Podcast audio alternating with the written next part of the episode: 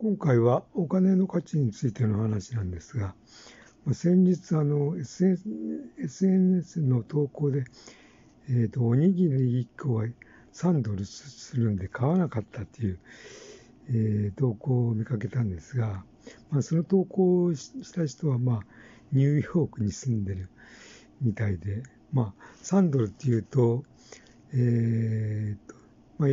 450円ぐらいですかね。まあ、日本円で言うと、おにぎり1個は450円を、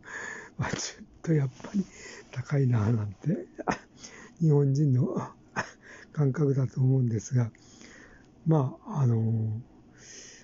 日本とその、まあ、例えばアメリカだと、やっぱりそのこう、お金の価値っていうのは違うんだと思うんですよね。だから、おにぎり1個がその3ドルっていうのが、まあ、その高いかどうかっていうのはそのこう貨幣価値がそんなになんていうんですかねないっていうわけであってまあその、ねまあ、その値段、まあ、売れないような値段っていうのはまあそのこう商品って普通つけないんで、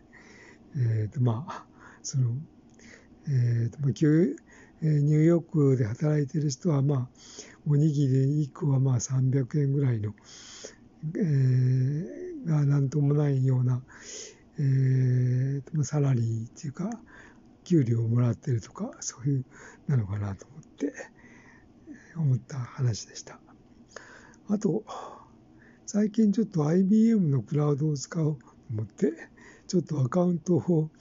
えー、と作ったら、その、なんていうんですか、クレジットで、えー、そのこ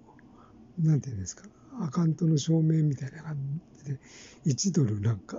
取られて、普通そういうのって取られても帰ってくるもんですが、帰ってこないんで、